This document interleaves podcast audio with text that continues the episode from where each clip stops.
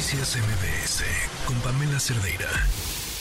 La pobreza y la desigualdad eh, es un, pues es la fuente de todos nuestros males en, por muchas razones.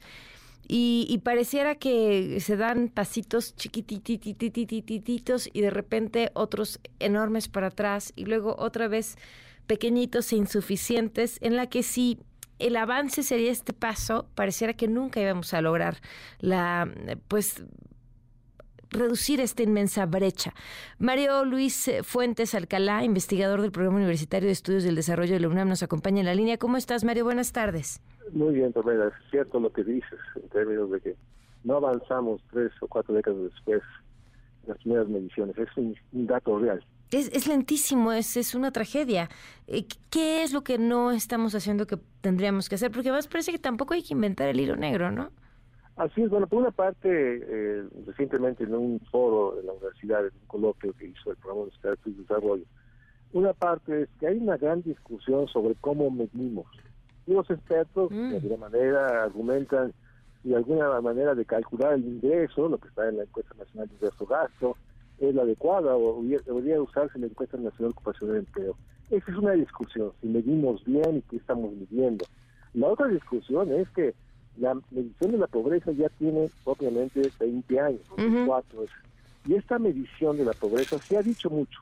No mide realmente lo que la gente quiere saber, acceso efectivo, es decir, si realmente tengo salud, puedo yo llegar a un centro de salud, si realmente hay servicios en la casa, realmente son de calidad, agua potable, entonces, lo que yo planteaba en una reunión era que es importante que discutamos qué entendemos por pobreza en el siglo XXI.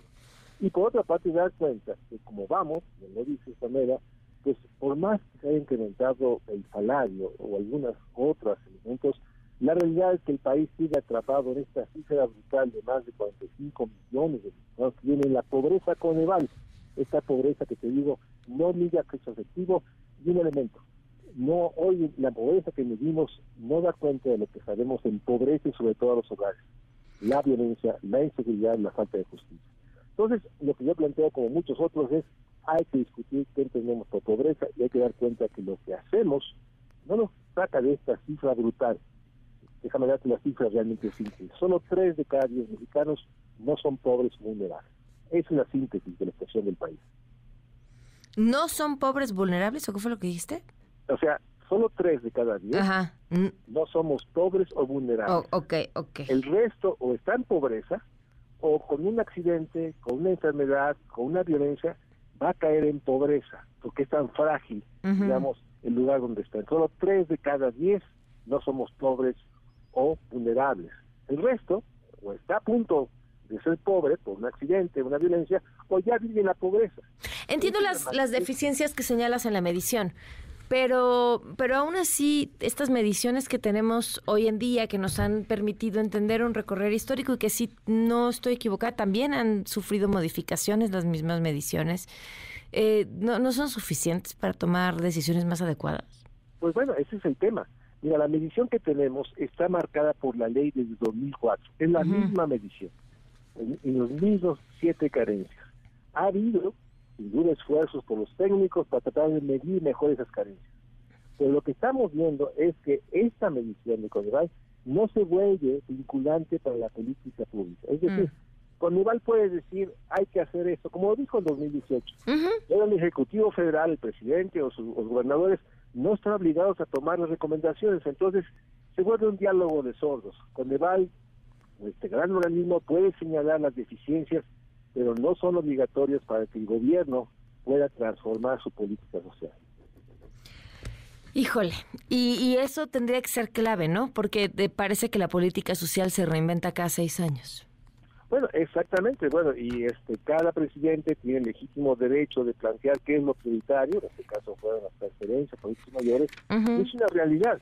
O sea, el hecho es de que la medición de la pobreza no es vinculante ni obligatoria para este para la toma de decisiones. Y por eso tenemos ya 45 millones en pobreza, pero eso no refleja la realidad de que muchos otros, por las violencias, por el problema de accidentes o el acceso a la enfermedad, pueden empobrecerse de un día a otro.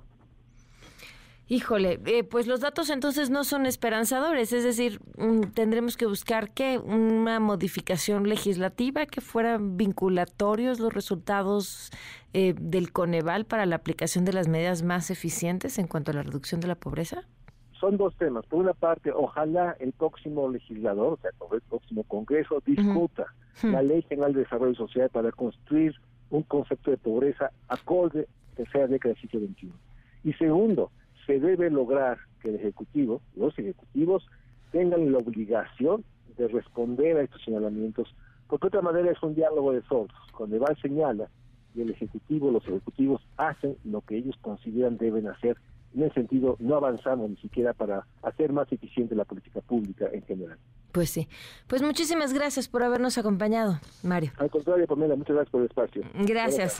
Noticias MBS con Pamela Cerdeira.